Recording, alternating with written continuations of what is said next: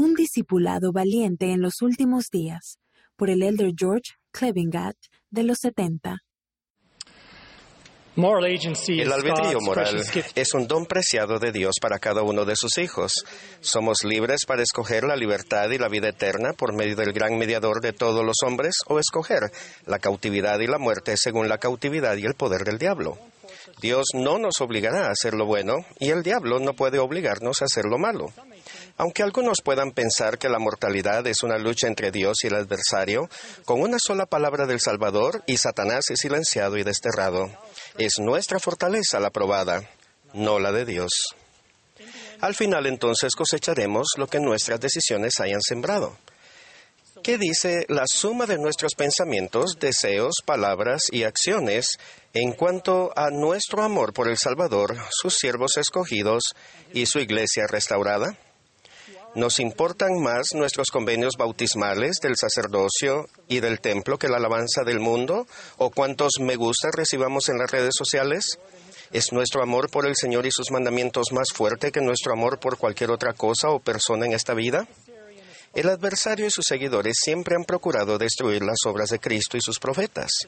Los mandamientos del Salvador han sido racionalizados como sin significado e ignorados por completo por muchos hoy día. Los mensajeros de Dios que enseñan verdades inconvenientes son descartados a menudo. Aún el Salvador mismo lo llamaron un hombre comilón y bebedor de vino, y lo acusaron de perturbar la opinión pública y causar divisiones.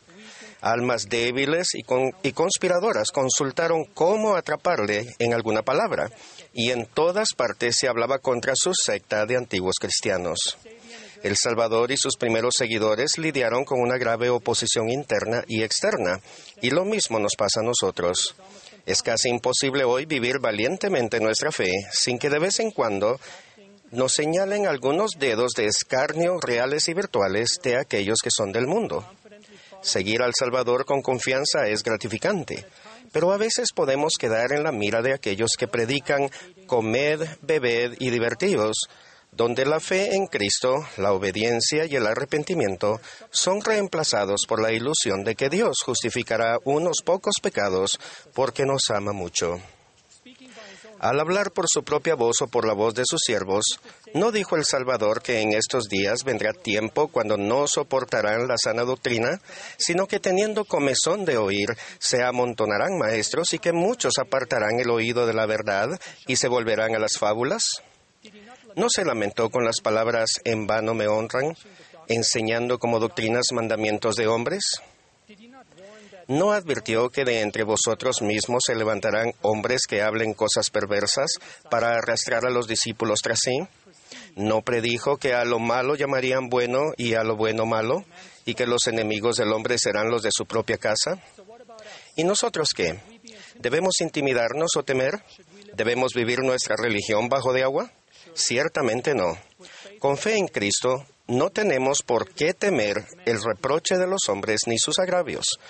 Con el Salvador al timón y con profetas vivientes que nos dirigen y nos guían, ¿quién puede contra nosotros? Seamos seguros, no disculpándonos, valientes, no tímidos, fieles, no temerosos, al sostener la luz del Señor en estos últimos días. El Salvador dejó en claro que a cualquiera pues que me confiese delante de los hombres, yo también le confesaré delante de mi Padre. Y a cualquiera que me niegue delante de los hombres, yo también le negaré delante de mi Padre. Por consiguiente, aunque algunos preferirían a un Dios que no dé mandamientos, testifiquemos con audacia que tal como expresó el elder de Todd Christofferson, un Dios que no exige nada, tiene la misma función de un Dios que no existe. Aunque algunos preferirían ser selectivos con los mandamientos que obedecen, aceptemos con gozo la invitación del Salvador de vivir de toda palabra que sale de la boca de Dios. Aunque muchos crean que el Señor y su Iglesia aprueban que hagamos cuanto nuestro corazón desee, proclamemos con valor que es un error seguir a la multitud para hacer el mal, ya que las multitudes no pueden hacer bueno lo que Dios ha declarado que está mal. Oh, recuerda, recuerda cuán estrictos pero liberadores son los mandamientos de Dios. Enseñarlos claramente en ocasiones podría verse como un acto de intolerancia. Por lo tanto, demostremos respetuosamente que no solo es posible, sino esencial, amar a un hijo de Dios con creencias diferentes a las nuestras. Podemos aceptar y respetar a los demás sin endosar sus creencias o acciones que no se alinean con la voluntad del Señor. No hay necesidad de sacrificar la verdad sobre el altar de la simpatía y la aceptación social. Sion y Babilonia son incompatibles. Ninguno puede servir a dos señores. Recordemos la punzante pregunta del Salvador, ¿por qué me llamáis Señor, Señor, y no hacéis lo que yo digo? Demostremos nuestro amor por el Señor mediante una obediencia sincera y voluntaria. Si se sienten atrapados entre su discipulado y el mundo, por favor recuerden que su amoroso Salvador invita a todos, pues los brazos de misericordia se extienden a ustedes y Él dice, arrepentíos y os recibiré. El presidente Nelson enseñó que Jesucristo realizará algunas de sus obras más poderosas entre ahora y cuando regrese, pero también enseñó que quienes escojan el sendero del Señor puede que pasen persecución. El ser contados dignos de sufrir vergüenza por su nombre puede a veces ser nuestra parte al permitir que su voz tenga prioridad sobre cualquier otra. Bienaventurado, dijo el Salvador, es el que no haya tropiezo en mí. Aprendemos también que mucha paz tienen los que aman tu ley y nada los ofende, nada. Así que preguntémonos, Estoy perseverando por un tiempo, pero cuando la aflicción o la persecución por la palabra aparece, ¿me ofendo? ¿Estoy firmemente edificado sobre la roca de Jesucristo y sus siervos? Los relativistas morales sostienen que la verdad es simplemente un esquema social y no absolutos morales.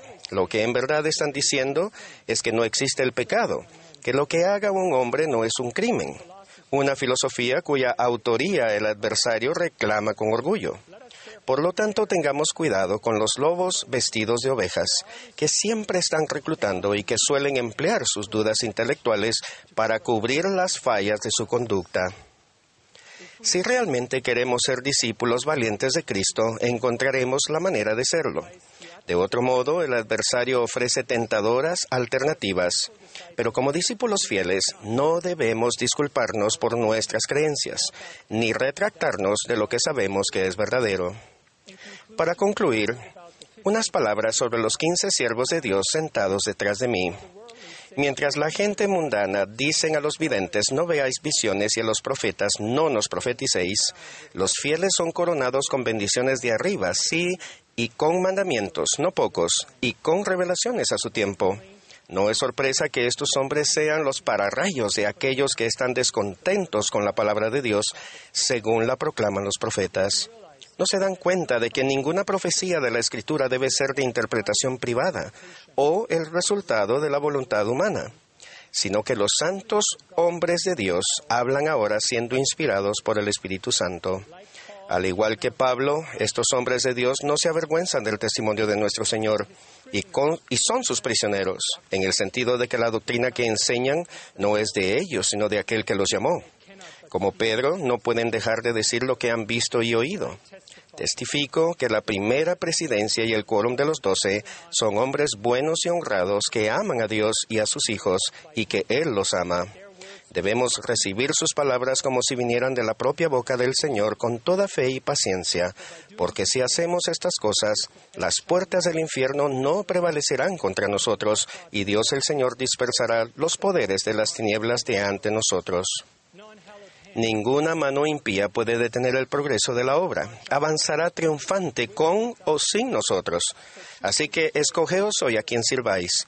No se dejen engañar ni intimidar por los fuertes ruidos antagonistas que provienen del edificio grande y espacioso. Sus decibeles desesperados no se comparan con la serena influencia de la voz suave y apacible en los corazones quebrantados y los espíritus contritos. Testifico que Cristo vive, que Él es nuestro Salvador y Redentor y que dirige su iglesia por medio de la primera presidencia y el quórum de los doce apóstoles. Para asegurarse de que no seamos llevados por doquiera de todo viento de doctrina. Los discípulos verdaderos de Jesucristo, enseñó el presidente Nelson, están dispuestos a destacarse, a hacerse oír y ser diferentes a la gente del mundo. Son impávidos, devotos y valientes. Hermanos y hermanas, es un buen día para ser buenos. En el sagrado nombre de Jesucristo. Amén.